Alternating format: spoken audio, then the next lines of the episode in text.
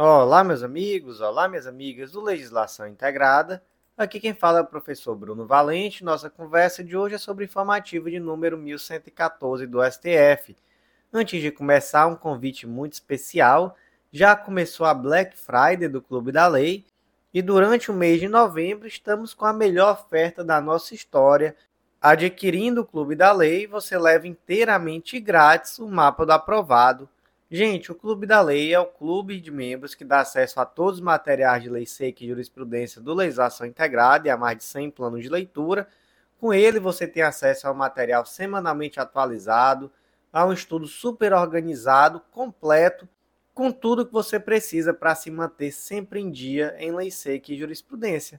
E o Mapa do Aprovado é o curso que te ensina a estudar com ele, você vai aprender a organizar um plano de estudo 100% focado na sua realidade, com muita estratégia e autonomia. Gente, o mapa do aprovado custa 257 reais. Na compra do Clube da Lei, seja na modalidade anual ou semestral, você leva o mapa do aprovado completamente de graça.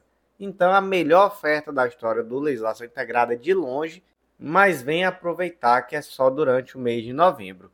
Vou fazer também o último convite, vem conhecer a editora integrada, vem descobrir que publicar aquele livro, que pode ser uma monografia, um TCC, ou mesmo um livro que você escreveu para isso, é muito mais fácil do que você imaginava.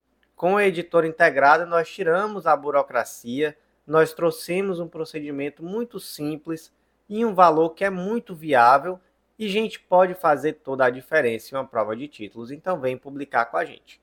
Sem mais delongas, vamos começar o informativo de hoje, que é pequenininho, tá, gente? Primeiro julgado do dia foi inserido na Constituição Federal destaque da seguinte forma: os valores recebidos a título de retribuição pelo desempenho de cargo comissionado no âmbito do Poder Executivo ostentam natureza eminentemente remuneratória e, portanto, são computados para efeito de limite do teto remuneratório constitucional dos agentes públicos. Amigos, o artigo 2 da Lei 9853 de 2023 do Estado do Pará trouxe que o servidor público estatutário que mantém vínculo permanente com o Estado do Pará, quando no exercício de cargo comissionado no âmbito do Poder Executivo Federal, faz jus à indenização de representação correspondente a 80% da retribuição do cargo comissionado. Então, olha só que situação. O indivíduo ele já é servidor público, mas ele vai exercer um cargo comissionado. Ele vai receber, então, por isso, uma indenização que corresponde a 80% daquilo que outra pessoa receberia pelo cargo comissionado se já não fosse servidor de carreira. Qual o detalhe? Olha o termo indenização. Por que, que usar esse termo indenização? Para poder tratar essa verba como indenizatória e assim como verba indenizatória, ela não ser limitada pelo teto que está previsto lá no artigo 37, inciso 11 da Constituição Federal. Gente, isso é possível? Não, isso não é possível porque essa verba não é indenizatória. E não é só porque se utilizou o termo indenizatório que essa verba vai se tornar indenizatória. Na verdade, essa é uma verba remuneratória. Portanto, essa verba ela sim será abrangida pelo teto constitucional, não podendo o ultrapassar. Como é que ficou o destaque?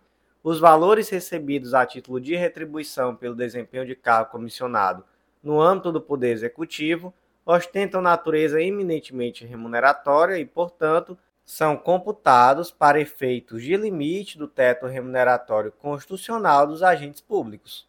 Próximo julgado do dia foi inserido na Lei nº 9514 de 97, Lei do Sistema Financeiro Imobiliário, e aqui temos uma tese de repercussão geral, tema 982 do STF, e é uma tese bem importante, tá? Ela ficou da seguinte forma: é constitucional o procedimento da Lei 9514 de 97 para execução extrajudicial da cláusula de alienação fiduciária em garantia, haja vista sua compatibilidade com as garantias processuais previstas na Constituição Federal. Amigos, esse procedimento ele está principalmente lá nos artigos 26 a 28 lá da Lei 9514 de 97. E aqui fazendo um resumo bem resumido, né, digamos assim, pelo procedimento, havendo uma alienação fiduciária em garantia e havendo atraso no pagamento, começa-se esse procedimento de alienação extrajudicial desse bem através de uma intimação do devedor a pagar essa dívida em atraso no prazo de 15 dias. E aí se inclui, não é, naturalmente, a dívida vencida, os juros, penalidade, os encargos contratuais, etc. Se isso não acontece, aí se não houver a tal da purgação da mora, vai haver a consolidação da propriedade. E aí, após essa consolidação da propriedade, é possível o leilão do imóvel.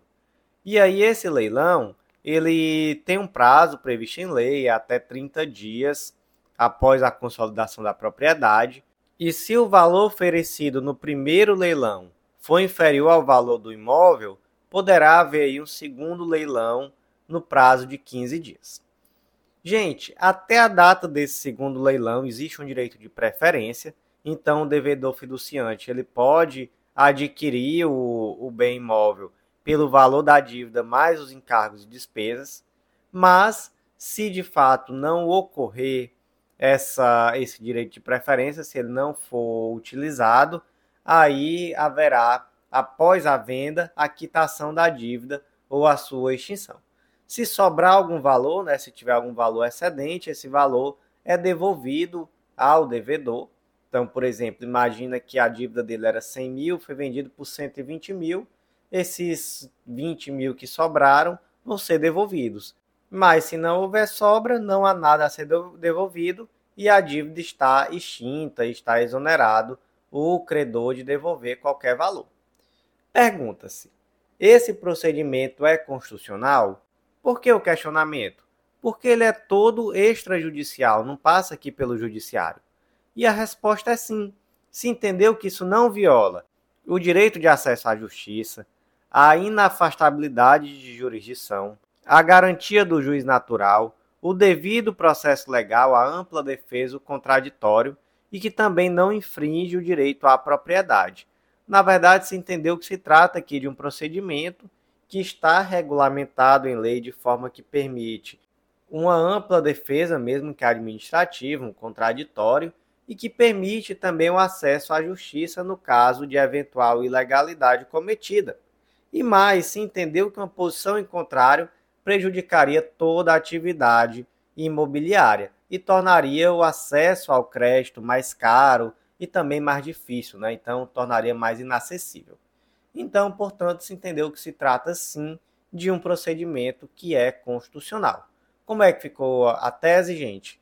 É constitucional o procedimento da Lei 9514 de 97 para execução extrajudicial da cláusula de alienação fiduciária em garantia, haja vista sua compatibilidade com as garantias processuais previstas na Constituição Federal. Próximo julgado do dia inserido na Constituição Federal, destaca da seguinte forma: é constitucional resolução do Tribunal de Justiça Estadual que altera o horário de expediente forense, pois se trata de matéria abrangida pelo autogoverno dos tribunais. Contudo, esse ato normativo não pode modificar a jornada de trabalho dos servidores do Poder Judiciário local, porque o assunto diz respeito ao regime jurídico destes, cuja iniciativa é privativa do chefe do Poder Executivo. Vamos lá, gente. Trata-se aqui da Resolução 568 de 2010 do Tribunal de Justiça do Estado do Mato Grosso do Sul, e dentre outros temas, essa resolução tratou sobre alteração do expediente forense e alteração também da jornada de trabalho dos servidores do Poder Judiciário local. Essa resolução é constitucional? Gente, o primeiro ponto foi um ADI aqui, foi ADI 4450. Um ADI poderia questionar a constitucionalidade de uma resolução? Sim.